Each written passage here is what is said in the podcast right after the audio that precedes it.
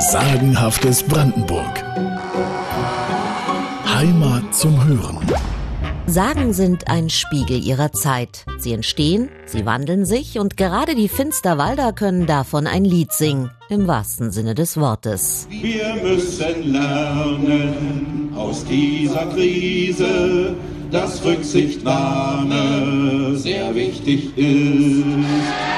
Auch zu Corona-Zeiten macht man sich in Finsterwalde Mut mit einer neuen Version des berühmten Sängerliedes. Aber wie kam es zum Nimbus der Sängerstadt? Dazu existieren gleich zwei Legenden. Die eine spricht von Schlacht und Tod, die andere von Handwerkerfleiß und Bürgerstolz. Beide sind sie frei erfunden und haben dennoch einen wahren Kern, die lange, lange Chortradition. Schon 1565 gab es in Finsterwalde die erste Kantorei. Doch das hätte noch keine Sage begründet. Dazu brauchte es erst den Unmut der Finsterwalder, ihren Zorn über den Spott hochnäsiger Hauptstädter. 1899 nämlich suchte der Komponist Wilhelm Wolf nach dem Schauplatz für ein kleines Schauspiel, eine Posse, die ganz weit draußen spielen sollte. In JWD. Mit dem Finger auf der Landkarte fand er eine Kleinstadt in der Niederlausitz, deren Namen schien ihm prädestiniert für Hinterwäldlertum. Sein Berliner Publikum durfte sich recht erhaben fühlen. Auf der Bühne trällerte ein trottliges Trio mit den Namen Pampel, Knarrig und Strippe. Die, die Posse war bald vergessen. Der Gassenhauer nicht. Und die Finsterwalder ärgerten sich über das Berliner Lied und die vielen Karikaturen, die sie fortan verhöhnten. Eine ganze Stadt in der Schmollecke bis sich einer der zahlreichen Finsterwalder Chöre aufraffte und das Lied in sein Repertoire nahm.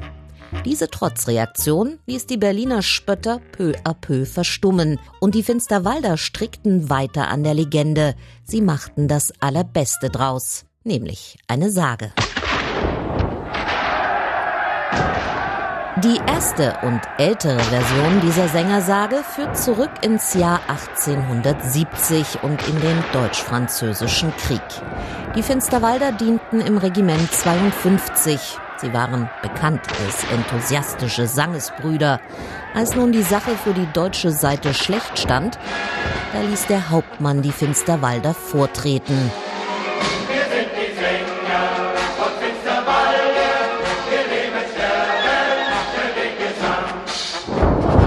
Sie stimmten mitten im Schlachtgetöse ein fröhliches Lied an, eine lustige volkstümliche Melodie, so dass ihre Kameraden noch einmal so wacker vormarschierten.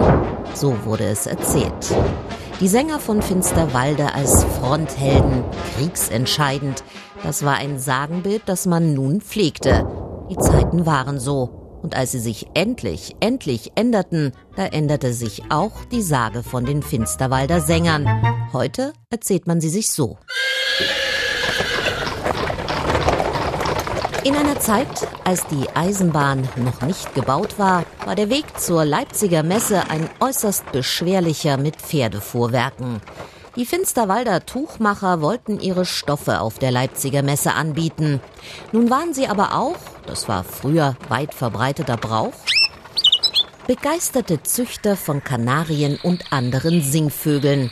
Diese lustigen, possierlichen Unterhalter durften in ihren Käfigen mit auf die Reise nach Leipzig. Ein wahres Konzert begleitete also die Finsterwalder Tuchmacher. Und als sie die Tore der Messestadt erreichten, sangen die Vögel besonders schön und kräftig. Die Leipziger Bürger begrüßten die fröhliche Schar und sie erwarteten die gefiederten Sänger aus Finsterwalde jedes Jahr mit noch größerer Freude. So also entstand der Ruf Finsterwaldes als Sängerstadt. Die Weber zum Markt nach Leipzig, Singvögel nahmen sie mit ins Land. Das waren die Sänger von Finsterwalde, sie wurden bald in der Welt bekannt. Wer weiß, vielleicht gibt es irgendwann ja noch eine dritte Version. Nichts ist für ewig, auch nicht die Sagen. Wir sind die Sänger von Finsterwalde, wir leben und sterben für den Gesang. Sagenhaftes Brandenburg. Heimat zum Hören.